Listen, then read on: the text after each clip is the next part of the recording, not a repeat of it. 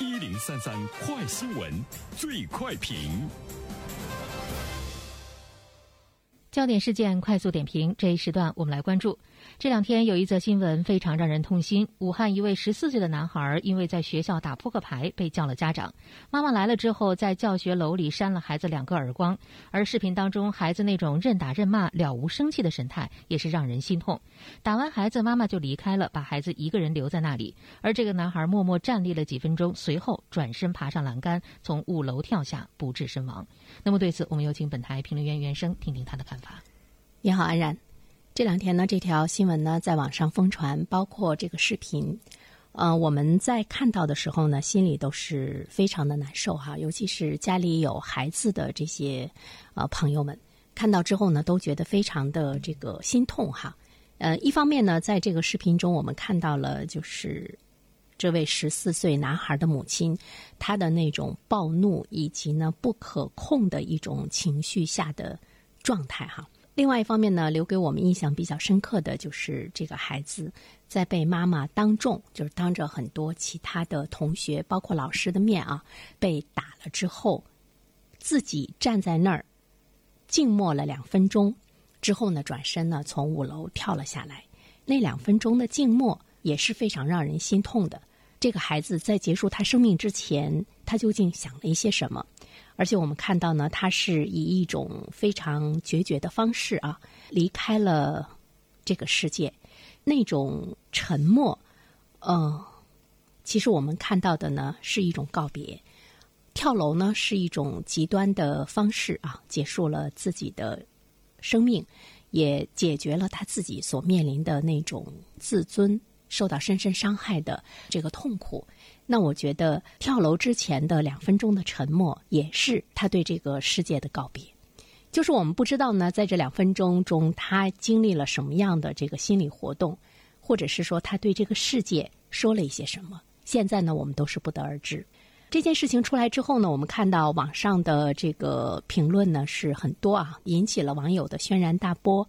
在很大的程度上呢，一致呢是把矛头指向了这个家长。呃，其实我想说，此时此刻家长的心里也会非常难受，毕竟呢是亲生的，而且呢长到了十四岁哈，呃，孩子现在已经是不治身亡了。其实我觉得他绝对不是一个个案，呃，在我们的现实生活中，这样的事情大大小小呢或多都存在着。有一些孩子没有选择结束生命，但是他们同样会因为家庭的教育或者是学校教育的不当，而在自己的。生命的成长的过程中，留下了非常大的那种伤痛哈，这种痕迹可能在一生中呢都是抹不去的。所以我觉得，不单单是这位母亲需要反思，可能所有的母亲，我们所有的家庭都需要反思我们对于孩子的态度，对于他的这个了解。首先，第一点，呃，我们想说一下学校的教育，就是孩子在教室里打扑克牌，这个事先学校有没有严格的规定不允许？根本跟孩子说打扑克牌的这个严重的后果，而不是说出了事之后把母亲呢叫到学校里来，就是学校的教育其实也是有问题的。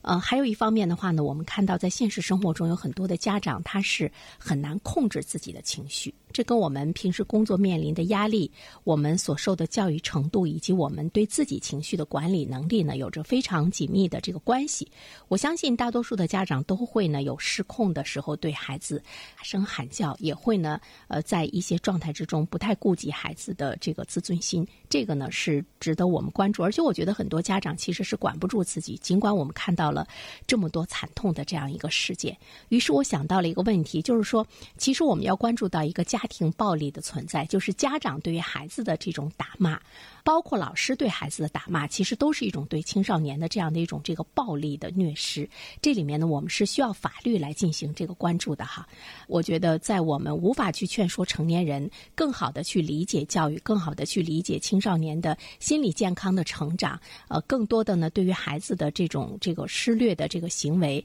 必然会产生的一种社会的基础，比如说我们关注应试教育啊，我们等等。等这些方面的状态之中，我是期待着我们的法律能够呢更进一步的以它更加严厉的方式来介入到呢家长对于孩子的这种暴力的实施的状态中，才能够呢非常理性的、有力的去呢管住，通过法律让家长约束自己的情绪和行为，通过法律真正的呢来保护孩子们的生命的安全，也呢是在保护呢他们的自尊。好了，安然。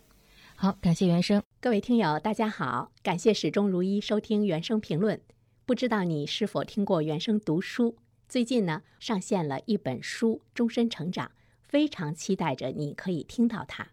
终身成长》这本书很有名气啊，它坐镇亚马逊心理类畅销榜已经有十年的时间。这本书呢，是向我们讲述思维模式会对我们的行为方式产生深远的影响。可以决定我们成为什么样的人，它颠覆了传统成功学的观念。